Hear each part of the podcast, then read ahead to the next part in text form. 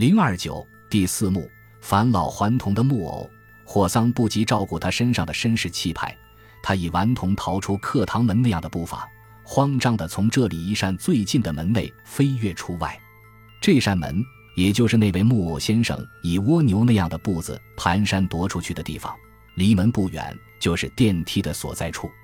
这时，那两架并列着的电梯，左边的一架恰巧在缓缓上升。霍桑把敏锐的视线向这架电梯中抛掷进去，他从那扇正在关闭的电梯的门隙里看到一只特大的鞋尖，正是那位木偶先生的鞋尖呀。还好，右边那架电梯恰正由上而下。霍桑撩起袍脚，慌忙跳跃进去。巧得很，这架电梯里面单只他一个乘客。当司机恭敬地问他到第几楼时，霍桑绝不考虑而骄傲地说：“三楼。”到达了三楼，在那静悄悄的甬道里面，绝对不见那位木偶先生的神秘的影子。霍桑重新走向那架左边的电梯前，而按着铃。这是那个即刻搭着上升的电梯。他一问这一架电梯中的司机，据答，即刻那位穿旧西装而有小胡子的先生，他是直上了六层楼。于是，霍桑也搭这电梯追踪而直上六层楼。在六层楼上胡乱找了一阵，他和那位老友依然缘见一面。慌张喘息之余，他抓住了一个侍者，把那个木偶的状貌约略描绘了一下，而问他曾否看到过这样一个人。有的，有的。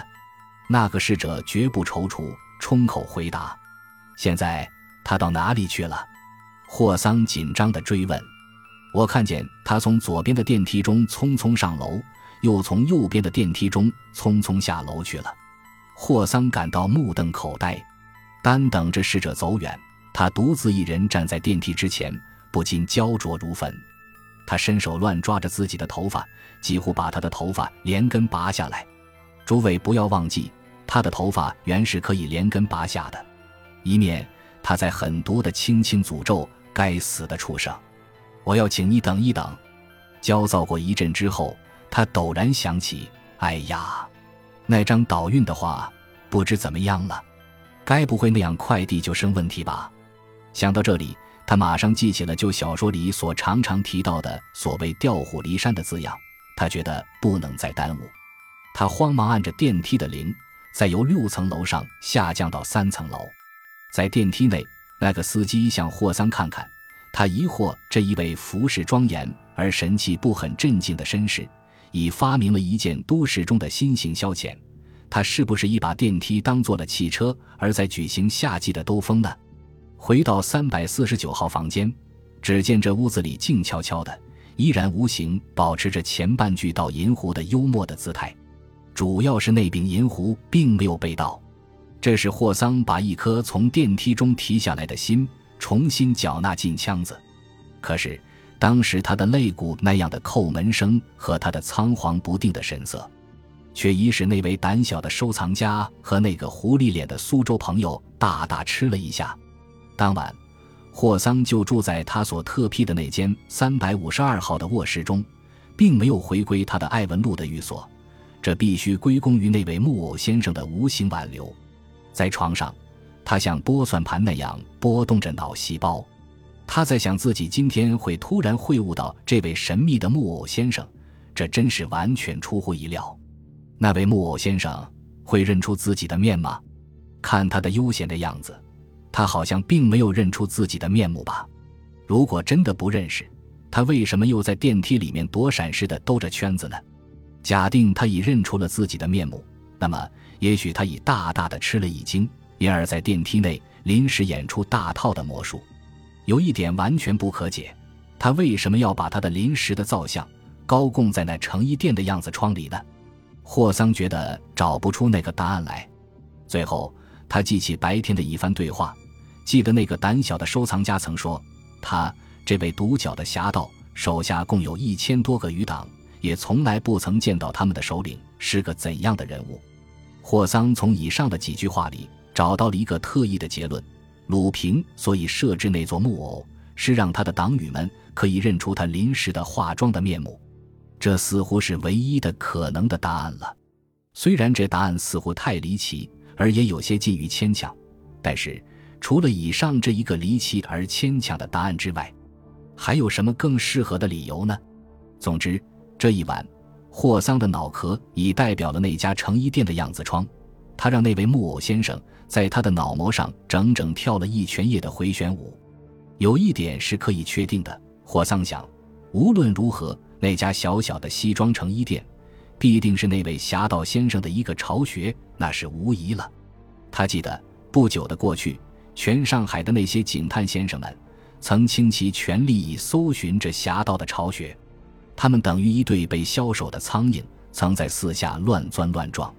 结果，他们像在北冰洋里捕捉热带鱼，连一个小水花也没有找出来。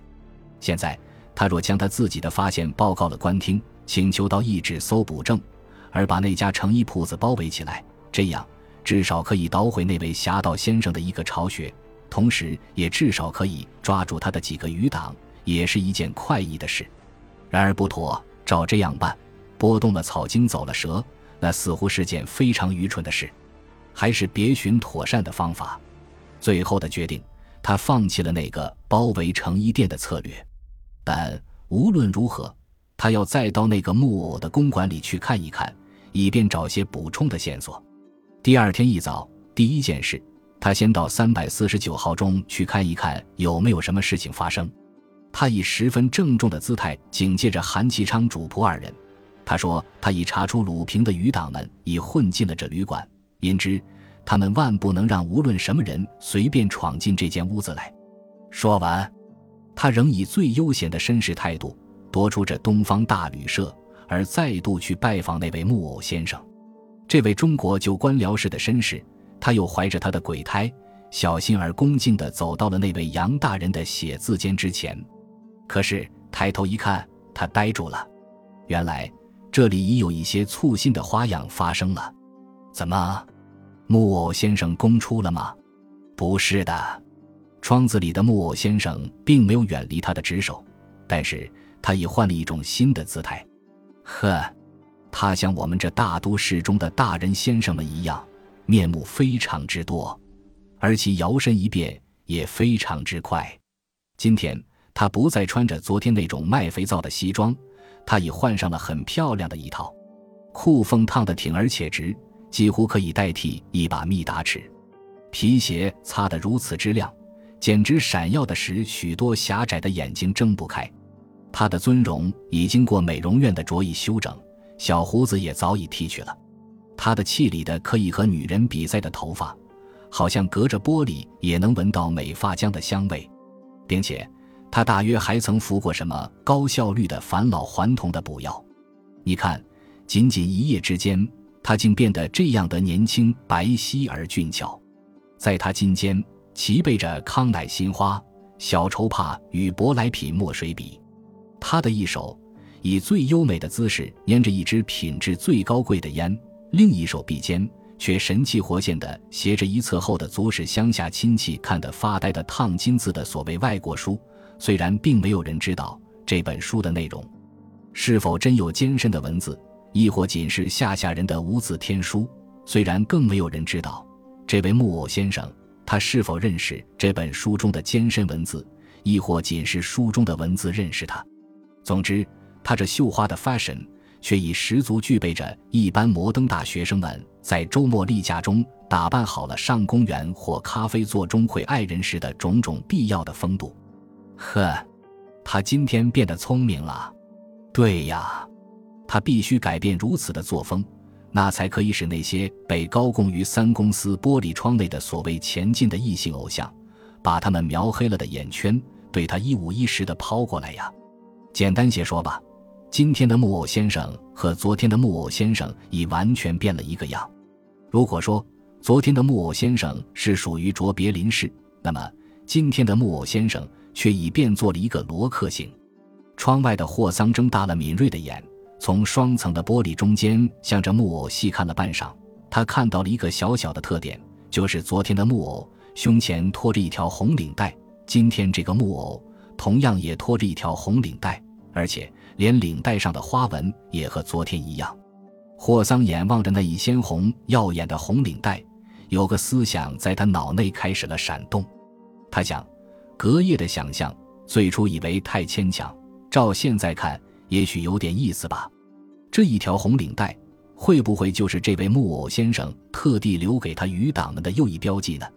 他又翘起了于右仁先生的胡子，向这木偶冷笑：“你这可恶的东西！不管你在进行何等的诡计，无论如何，我已认识你的面目，至少我已认识你的标记。好吧，我在这里静待，看你把十二条半的妙计逐一的施展出来。”这位年轻的老绅士兴奋地跳上了一辆人力车，在人力车夫拔腿飞奔回东方大旅社的途中，他还在默默地想。单等那个可恶的东西把诡计施展出来，也许自己可以将计就计和他玩一下。他正想得非常高兴，但是他却没有料到，当前的戏剧的发展竟迅速的完全出乎他的意想之外。